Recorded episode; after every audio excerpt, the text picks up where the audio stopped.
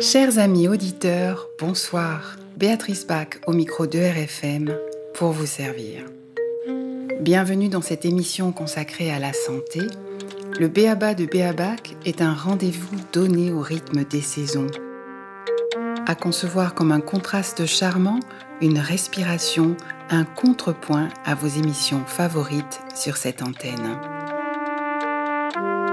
Laissez votre regard quitter l'horizon du macrocosme pour vous plonger avec moi dans la complexité du monde du dedans. Les décryptages y sont tout autant nécessaires. Venez explorer la géopolitique du corps, les rapports diplomatiques entre les organes, les tractations multilatérales de nos glandes endocrines et le pouvoir profond et caché de notre psyché tout un microcosme à découvrir. Alors bienvenue dans le monde passionnant de la santé, une histoire à intrigue et rebondissement faite de lignes de défense, de prise de risque et de stratégie. Il y aura du sang, des bleus et des bosses, des frissons, de la fièvre et des battements de cœur.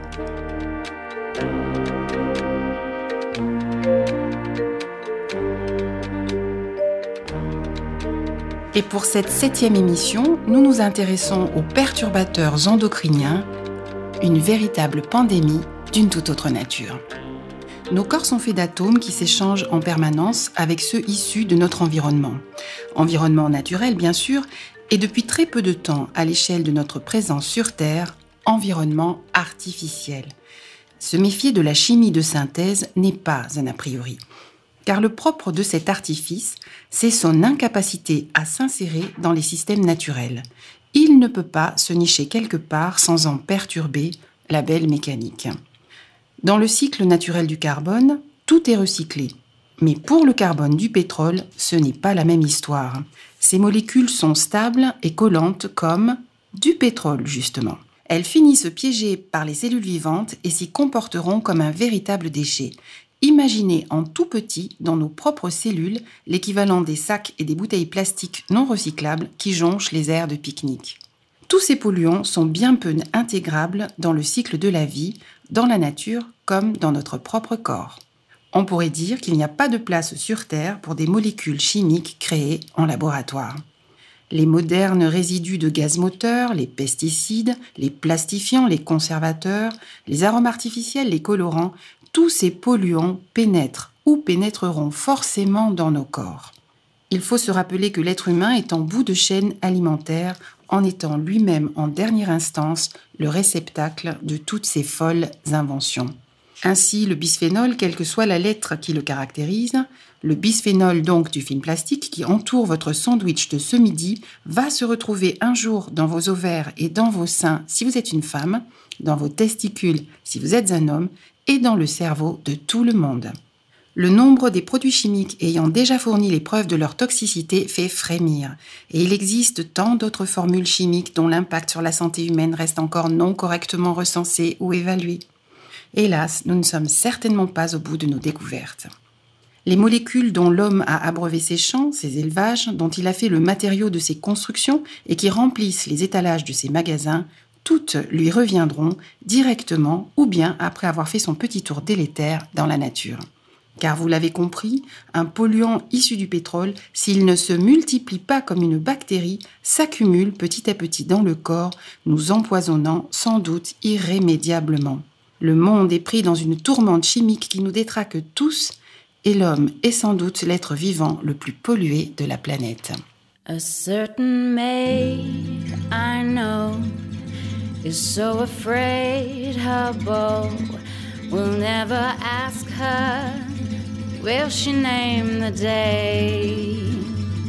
He calls on her each night, and when she dims the light, it's ten to one that you will hear her say. Comme nous le disions, ces problématiques sont relativement récentes. C'est le cadeau de mariage de l'industrie pétrochimique aux générations post-révolution industrielle. La synthèse des premières molécules, les célèbres phtalates, remonte tout de même au XIXe siècle, mais ce sont surtout les changements de vie de l'après-guerre qui nous les ont servis sur un plateau. Le carbone fossile du pétrole a été largement modifié chimiquement par l'industrie lourde pour qu'il puisse servir à l'élaboration de plastiques et de pesticides notamment. Ainsi, toute une kyrielle de polluants se sont invités peu à peu dans nos vies par l'intermédiaire des productions des industries agroalimentaires et pétrochimiques. L'accès au confort moderne, considéré comme un élément de standing et d'ascension sociale, si délicieusement vintage de nos jours, avec ses résines polyester, son sky, ses matières plastiques et ses plats préparés, a été le cheval de Troie de l'introduction de matières de synthèse, synonyme de progrès et de modernité. Petite transition dans le monde du chimique qui nous a coûté cher. Les rejetons plus contemporains et objectivement de moins bonne qualité que les premiers formica très peu toxiques furent nombreux et on peut tous les inclure dans la catégorie des polluants. Ainsi, les 30 glorieuses auraient pu s'appeler également les 30 pollueuses, puisqu'aucun questionnement sur la toxicité n'était de mise à l'époque et que rien ne devait entraver la bonne marche du progrès. Comme quoi, les produits du progrès de la science nous ont donné le meilleur comme le pire. Des comportements récents donc qui ont ouvert la voie à une problématique totalement inconnue. Car malheureusement, le manque de recul et de connaissances signifie souvent jouer avec le feu. Comme d'habitude, dans le champ de toute découverte, de toute nouveauté, la frénésie de l'esprit pionnier entre en négociation avec la sagesse du principe de précaution. Mais quand les forces du marché entrent en jeu, ce principe n'est plus qu'un vœu pieux et il en sort rarement gagnant. C'est même ce qui explique bon nombre de scandales. À ce sujet, l'histoire du DDT, un insecticide au nom imprononçable, est édifiante. Le dichlorodiphényltrichloroéthane est accueilli les bras ouverts dans les années 40 comme le produit persistant très toxique pour les arthropodes, insectes et araignées, mais peu toxique pour les mammifères et les plantes. Jusqu'alors, les seuls produits de synthèse efficaces contenaient de l'arsenic, une substance aussi toxique pour les humains et le bétail que pour les insectes.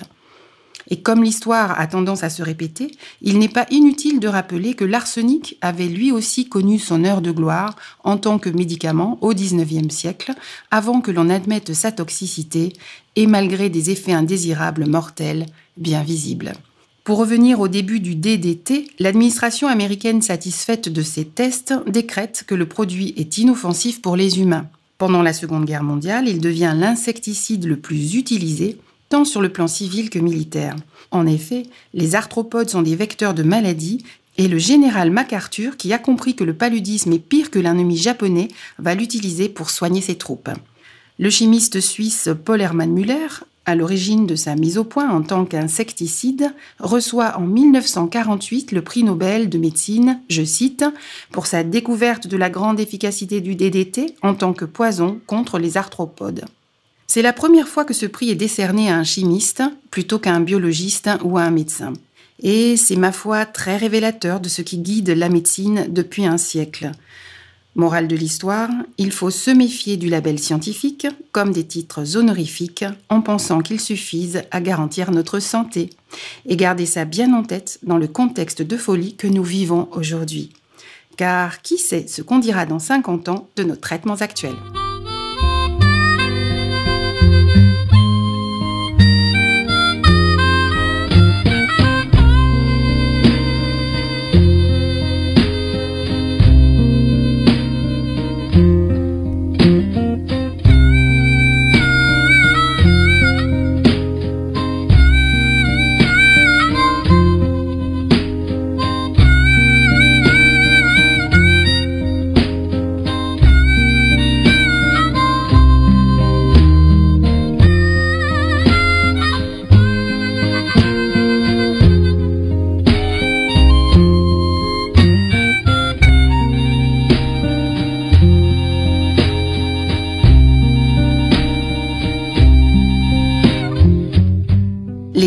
Polluants étudiés dans leur interaction avec la santé humaine, ceux qui font l'objet de notre émission, sont les perturbateurs endocriniens.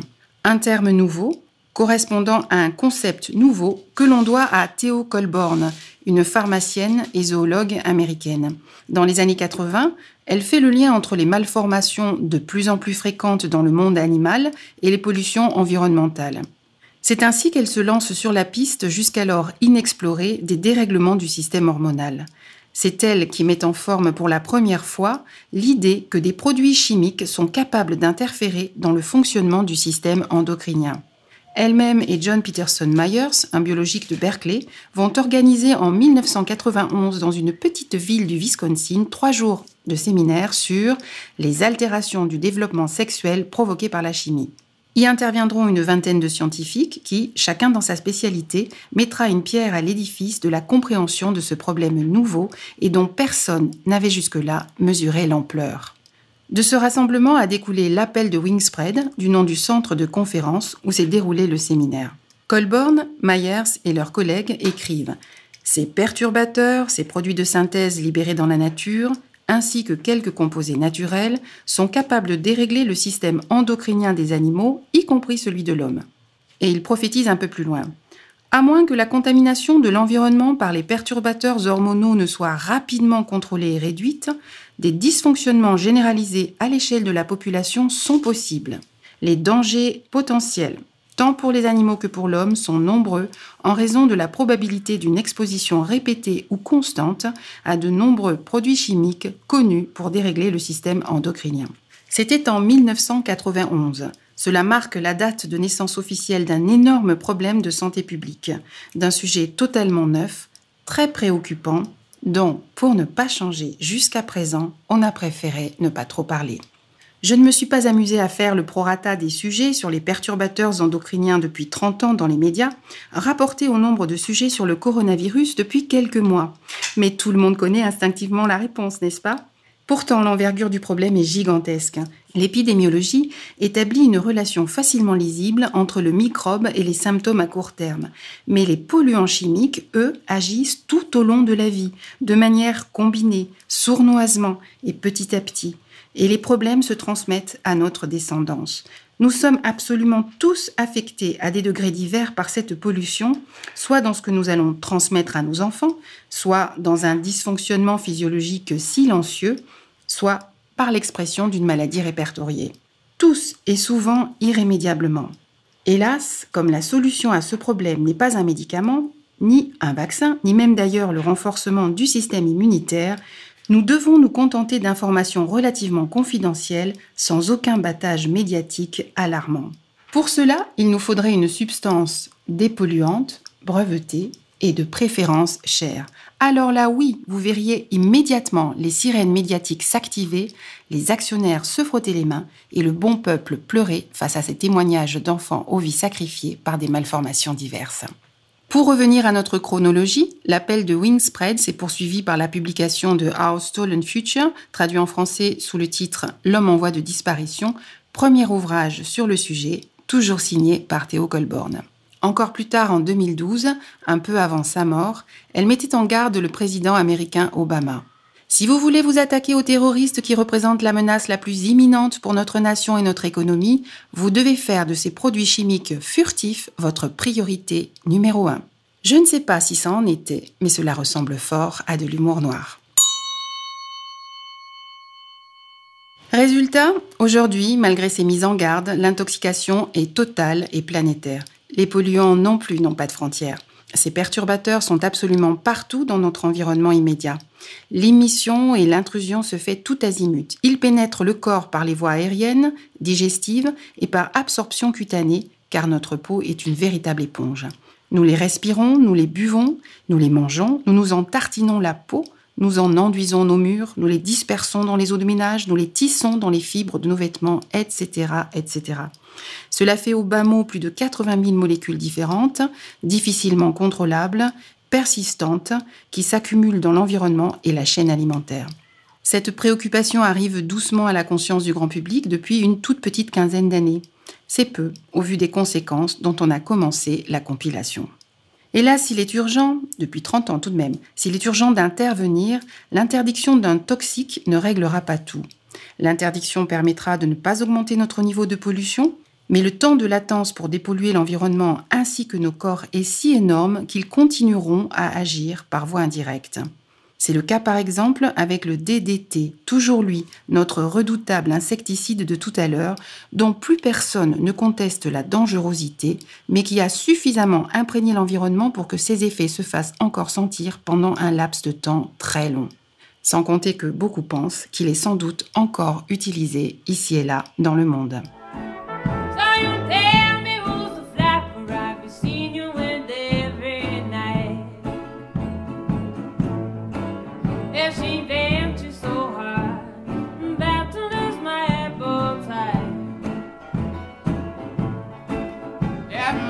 Fair skinned mama, better known as Miss Jenny Bright. But I'm gonna make you wish you never had been born. I just went uptown, got my gun at a pawn. Said, don't start nothing, mama. Your papa got your bath water on. Pour bien comprendre ce que recouvre la notion de perturbateur endocrinien, il nous reste à préciser ce qu'est le système endocrinien ou soit dit différemment le système hormonal. Schématiquement, notre corps utilise deux voies de communication et de régulation majeures, la voie nerveuse et la voie hormonale. Toute la cohésion des cellules d'un organisme est assurée par des milliards de communications entre elles. C'est ainsi que le cerveau est immédiatement informé, grâce à un signal électrique nerveux, de tout ce qui se passe en son sein et à l'extérieur. Mais il existe un deuxième système de communication, c'est le système hormonal. Grossièrement, ce dernier est aux commandes de processus biologiques primordiaux dans notre corps, notre propre croissance, la régulation de notre température, de notre rythme cardiaque ou du taux de sucre dans le sang. C'est lui qui déclenche la puberté et qui gère la reproduction. Ce système est impliqué dans tout le processus de transformation et de croissance de l'embryon, puis du fœtus, mais également du jeune enfant, puisque ce dernier n'a pas de centre nerveux myélinisé avant 9 mois. Le système endocrinien transmet ces informations différemment par l'intermédiaire de ces messagers biologiques que sont les hormones. Elles sont fabriquées par les glandes endocrines et sont véhiculées par le sang. Puisqu'elles doivent voyager, on dit qu'elles agissent à distance par l'intermédiaire des récepteurs hormonaux qu'elles atteignent et des cellules cibles. Mais voici que nos substances perturbatrices exogènes peuvent dérégler ce processus de plusieurs manières. Ces molécules, en effet, sont comme des mimes d'hormones sexuelles. Elles vont donc se fixer sur les récepteurs hormonaux et prendre la place des vraies hormones en interférant ainsi dans le dialogue entre nos cellules. Elles vont saturer le récepteur et empêcher la vraie hormone d'agir et d'assurer sa fonction. Et ainsi, forcément, la réponse attendue ne sera pas la même. On pourrait voir dans les perturbations de ce réseau de communication comme du sable dans le moteur de la vie organisée. Elle dérègle aussi la synthèse, l'excrétion et le transport des hormones. Ce sont les spams qui ralentissent le logiciel du pilote automatique de notre corps. Mais ce qui est déjà un problème sur un organisme adulte se complique dans la vie intra-utérine. En effet, ce mécanisme peut influencer la quantité de récepteurs dont le futur enfant disposera de façon définitive. Toutes les périodes de croissance, que ce soit in utero ou après la naissance, sont des périodes à risque dans la mesure où l'infiltration peut être encore plus importante. Ces molécules perturbatrices se nichent également dans le placenta et polluent le lait maternel.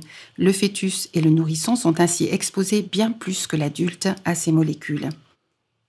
Pour résumer, un perturbateur endocrinien perturbe, comme son nom l'indique, les glandes endocrines et on ne perturbe pas impunément ce grand régulateur physiologique. Ils sont ainsi responsables d'un nombre incalculable de déséquilibres et de maladies, allant de la malformation chez le fœtus aux allergies, en passant par l'infertilité d'un nombre grandissant de jeunes femmes en âge de procréer. Il existe un consensus concernant leur impact sur les organes reproducteurs et la thyroïde, mais il n'est pas certain que le reste de l'organisme soit indemne. Au-delà des hormones, c'est tout le système de cohésion du corps qui est perturbé. En France, Gilles-Éric Serralini a introduit l'idée que la perturbation n'était pas simplement endocrinienne, mais aussi nerveuse. Pour lui, on devrait également parler de perturbateurs nerveux. Il a été prouvé par exemple que des pesticides étaient à l'origine de la maladie de Parkinson, maladie très fréquente chez les agriculteurs. Deux études françaises, publiées en 2016 et 2017, montrent de leur côté une accélération des troubles psychiatriques tels que les dépressions, les troubles bipolaires, schizophrénie, suicide, les TOC et autres troubles du comportement chez les ex-enfants devenus adultes dont les mères avaient pris du distilbène pendant leur grossesse. Nous sommes ainsi à l'heure des bébés chimiquement modifiés. L'INSERM de Grenoble, l'Institut national de la santé et de la recherche médicale, ont démontré que les produits chimiques présents dans le corps de la mère font courir un risque réel à leur enfant. Ils auront un poids de naissance plus faible et un périmètre crânien soit plus petit, soit plus gros que la moyenne. On reconnaît aujourd'hui leur responsabilité dans l'obésité infantile et adulte, la puberté précoce des jeunes filles, les malformations génitales et les cancers du système reproducteur. Pour couronner le tout, l'augmentation massive des maladies neurodéveloppementales, avec notamment la baisse reconnue de QI. Une autre étude effrayante de 2018 montre que les cordons ombilicaux des nouveau-nés renferment déjà des centaines de produits chimiques, dont beaucoup de perturbateurs endocriniens. Ces substances ont emprunté la même voie que les nutriments et l'oxygène qui font grandir bébé. Elles ont pénétré silencieusement et pernicieusement le petit homme en train de se construire, sans qu'on ne le sache, sans qu'on nous le dise trop fort. Le placenta est certes un filtre efficace pour les virus et les bactéries, mais tout le reste passe. Ce désastre fait voler en éclats le mythe de la barrière placentaire. Il avait d'ailleurs déjà été sérieusement ébranlé dans les années 50 à cause d'un énième scandale sanitaire lié à un médicament, le thalidomide, ayant entraîné les malformations de quelques 12 000 bébés. Pourquoi, pourquoi l'expérience de toutes ces catastrophes ne sert-elle jamais à orienter nos politiques de santé? Le docteur Jean Gauthier disait il y a fort longtemps que comprendre l'enfant, c'était comprendre son évolution glandulaire, car le système nerveux en pleine formation ne pouvait être aux commandes.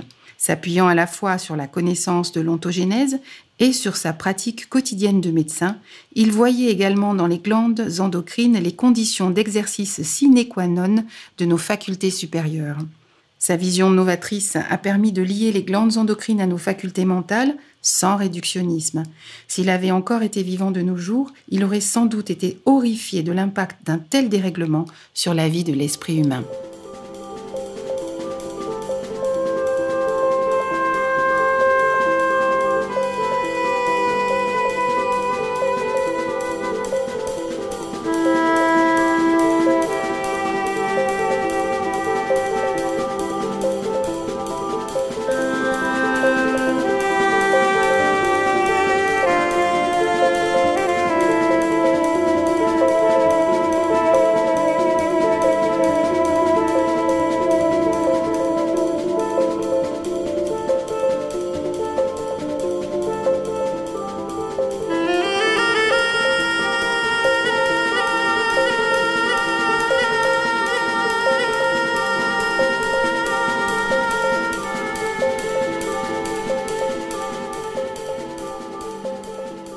Mais avec les perturbateurs endocriniens, il y a une notion supplémentaire à intégrer. Il se passe quelque chose de totalement inédit dans le domaine du vivant. Contrairement aux principes fondateurs en toxicologie, énoncés au Moyen Âge par Paracels et qui est toujours enseigné aujourd'hui en faculté de pharmacie ou de médecine, ce n'est plus la dose qui fait le poison. Jusqu'à présent, on pensait que plus la dose d'un poison était forte, plus sa nocivité était grande. Si c'est toujours vrai pour l'arsenic ou le cyanure, par exemple, c'est faux pour les perturbateurs endocriniens ou nerveux. Leur mode d'action est très différent. Théo Colborn, notre pharmacienne précurseur dont nous avons déjà parlé, a montré très vite que leur degré de toxicité s'exerçait de manière inattendue. Ces perturbateurs sont déjà toxiques à de très faibles doses. Ces substances ont donc cette particularité bien ennuyeuse d'être actives très tôt. Une mini-présence suffit à dérégler le métabolisme cellulaire. Et paradoxalement, elles se sont révélées parfois plus délétères à faible dose qu'à forte dose. En effet, la sensibilité aux perturbateurs endocriniens varie selon les périodes de la vie. C'est le cas lors des périodes charnières qu'on appelle fenêtres de susceptibilité et qui correspondent en particulier à la vie intra-utérine du fœtus, le tout jeune bébé et la puberté. Ces âges sont très sensibles à de très très faibles doses. Un perturbateur endocrinien pourra entraver à des doses infinitésimales le bon déroulement de la différenciation sexuelle. Je ne sais pas si dans ce cas le terme de LGBTisme provoqué serait approprié. En tout cas, cette différenciation sexuelle se fait à une date très précise de la vie intra-utérine, à partir du 50e jour, moment où commencent à se fabriquer les hormones. Ainsi, sous l'effet de perturbateurs endocriniens, les testicules peuvent ne pas se placer correctement, le pénis rester un micro-pénis ou l'urètre se terminer non pas au niveau du gland, mais au milieu de la verge. Il faudra alors plusieurs interventions chirurgicales lourdes pour tenter de réparer ce qui peut l'être. On voit combien ces molécules chimiques ont des effets qui toucheront l'être humain sa vie entière dans des domaines très larges. Et malheureusement, il y a pire, les effets se répercutent sur plusieurs générations. C'est un fait, les perturbateurs endocriniens peuvent induire des effets transgénérationnels. Si le fœtus est contaminé pendant la grossesse, les effets peuvent affecter l'enfant, l'adulte qu'il deviendra, ainsi que sa descendance. Et comme une mauvaise nouvelle n'arrive jamais seule, il faut prendre en compte le fait que l'association entre plusieurs molécules augmente son pouvoir délétère tout en compliquant l'étiologie, c'est-à-dire la détermination des causes. C'est ce qu'on appelle l'effet cocktail. L'équipe de recherche de Gilles-Éric Serralini s'est concentrée sur l'étude des OGM agricoles et leur impact sur la santé. Ces organismes génétiquement modifiés contiennent beaucoup de pesticides et donc de perturbateurs endocriniens et nerveux. Contrairement au discours rassurant des lobbies, l'écrasante majorité d'OGM agricoles sont des plantes modifiées pour croître avec des taux élevés de pesticides perturbateurs endocriniens. Pour ne prendre qu'un exemple, le glyphosate, qui a d'ailleurs rajouté à sa carte visite en 2015 la classification comme cancérogène probable. Serralini a ainsi révélé les actions de perturbateurs endocriniens du tristement célèbre Roundup sur les cellules humaines. Les animaux qui mangent du soja tolérant au Roundup absorbent du glyphosate et tous ses adjuvants et l'incorporent dans leurs muscles. Et quand nous mangeons leur viande, nous faisons de même. Eh bien, les adjuvants du glyphosate dans le Roundup se sont avérés encore plus toxiques. Ce dangereux effet cocktail, c'est-à-dire la combinaison de plusieurs molécules, n'est pas pris en compte dans les expertises. La rigueur scientifique voudrait que toute association de deux ou plusieurs substances différentes soit considérée comme si elle était une nouvelle substance, un produit inédit à étudier, dont a priori on ne sait rien. Dans les faits, en pratique, ce n'est jamais le cas. En parallèle de la généralisation de l'usage de ces molécules de synthèse, la nécessité de légiférer s'est imposée au rythme des dégâts constatés. Car sachez, chers auditeurs, que la mise sur le marché de la plupart de ces substances a été autorisée en Europe sans test préalable. C'est fou, mais c'est comme ça. De plus, la législation change d'un pays à l'autre. Elle gêne le commerce. Et tout ce qui gêne le commerce déploie des trésors d'ingéniosité pour contourner la loi, à commencer par le fameux secret de fabrication et les conflits d'intérêts n'ont aucune raison à se faire plus discrets dans le domaine de la pétrochimie environnementale ou agroalimentaire plutôt que dans celui de la pétrochimie médicale. Ainsi, légiférer est pire que le parcours du combattant. Mais surtout, si la dangerosité de ces polluants s'est révélée petit à petit, au fur et à mesure des décennies, avec la hausse tendancielle du niveau d'empoisonnement de la population, c'est cette question de dose qui la rend délicate à appréhender les méthodes doivent être forcément différentes puisque ne s'applique plus une règle de proportionnalité par rapport au pourcentage de présence de la molécule. La logique voudrait que cela remette en question le mode de calcul des doses journalières admissibles désignées par l'acronyme DJA, pour les pesticides notamment. Pas facile à admettre pour un esprit cartésien, et encore moins pour les administrations dont les moyens sont, il faut le dire, endémiquement faibles. Il y a des contrôles, mais pas forcément au bon endroit. La répression des fraudes est draconienne pour traquer quelques grains de poussière de farine restés sur une étagère dans un restaurant, mais ne s'intéresse pas du tout aux 50 pesticides de la pomme bien ronde et bien brillante de l'agriculture industrielle qui garnit la tarte du jour, même quand elle est maison. Or, au regard des conséquences sur la santé, la poussière paraît quand même bien moins dangereuse que le reste. Pour le dire autrement, on n'est pas sorti de l'auberge. Il existe aujourd'hui une réelle sous-évaluation des risques pour la population qui continue à ingérer tous ces produits sans discernement.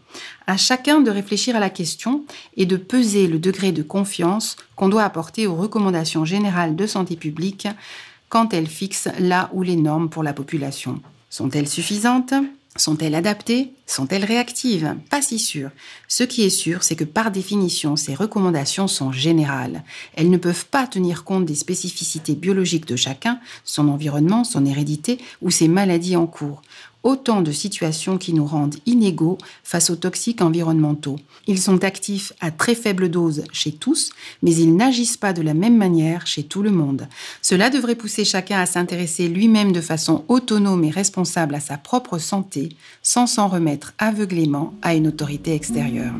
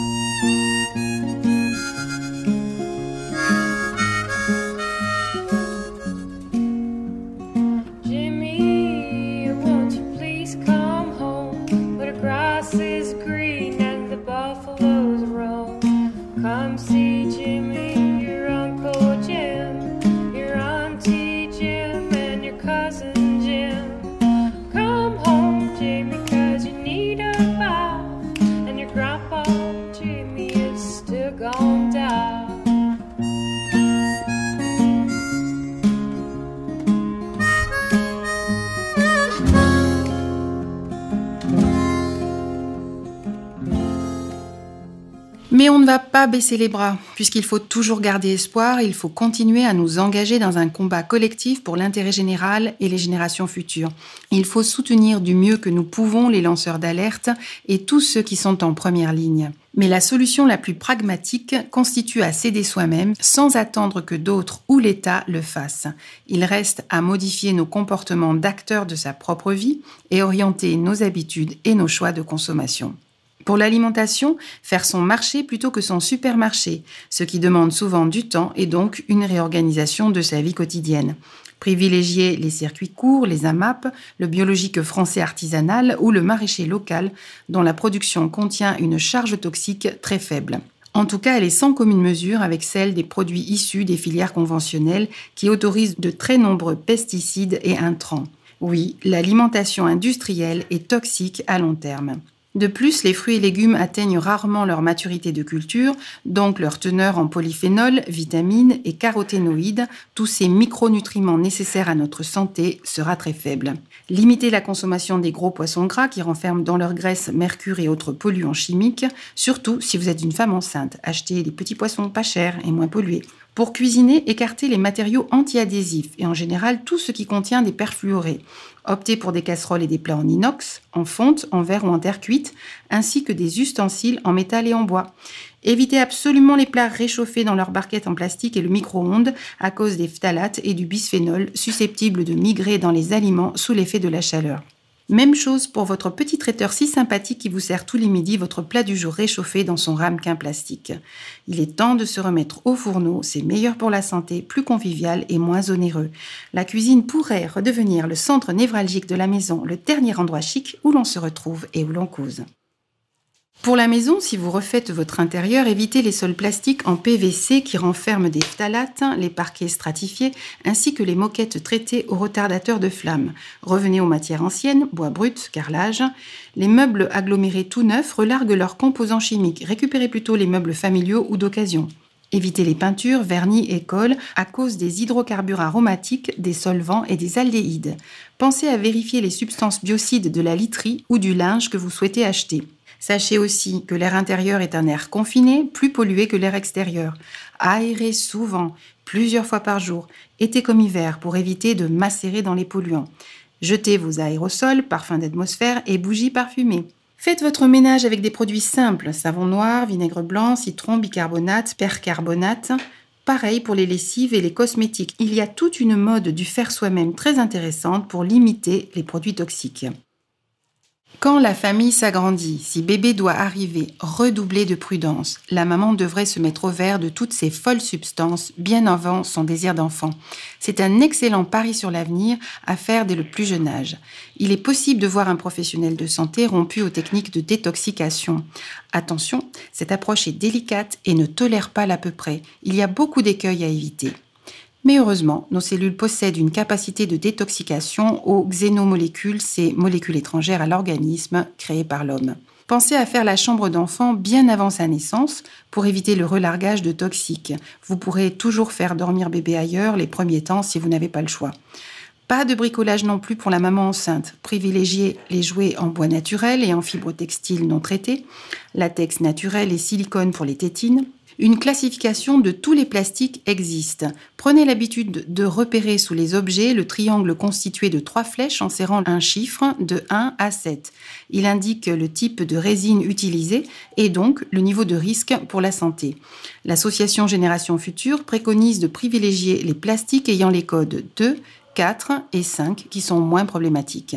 Attention à la qualité des peluches, parfois traitées, et du doudou qui sera collé à la tête de votre enfant pendant de longs mois, voire de longues années. Ce n'est pas si difficile. À nous de changer nos habitudes tranquillement et méthodiquement, et si besoin, une chose à la fois.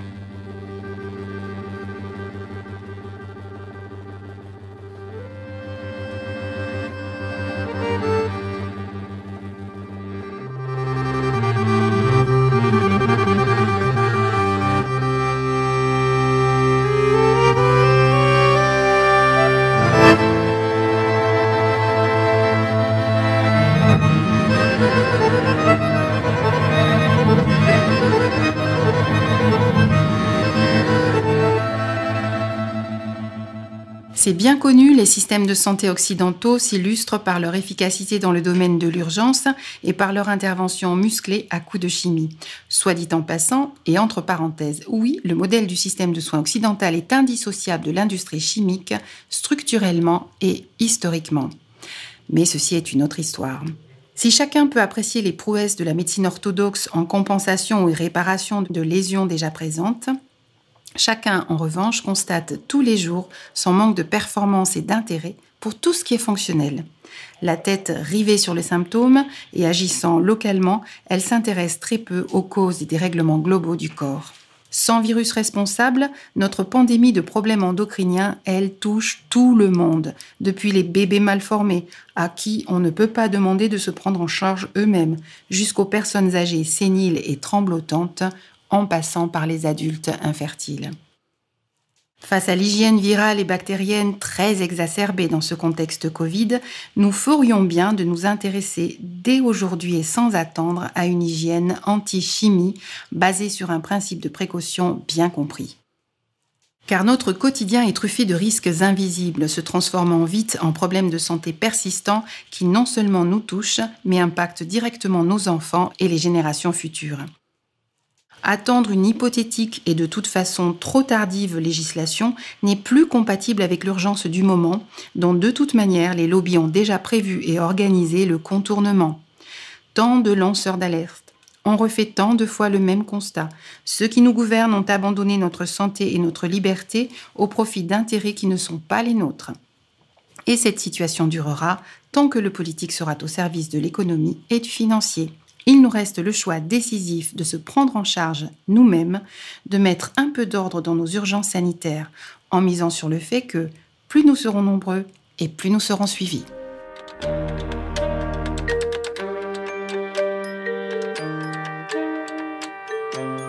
Chers amis auditeurs, c'est la fin de cette émission. J'espère que ce temps passé en ma compagnie a été pour vous utile et plaisant.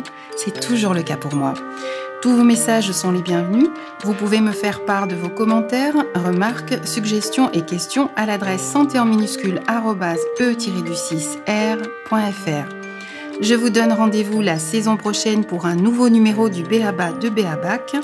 D'ici là, concentrons-nous sur nos gestes quotidiens, prenons le temps d'organiser notre programme de prévention personnelle. Et pour le reste, soyons forts dans l'adversité, restons unis et solidaires, des temps meilleurs viendront. Et souvenez-vous que même et surtout les révolutionnaires doivent veiller sur leur santé. Chin chin, chers auditeurs, à la prochaine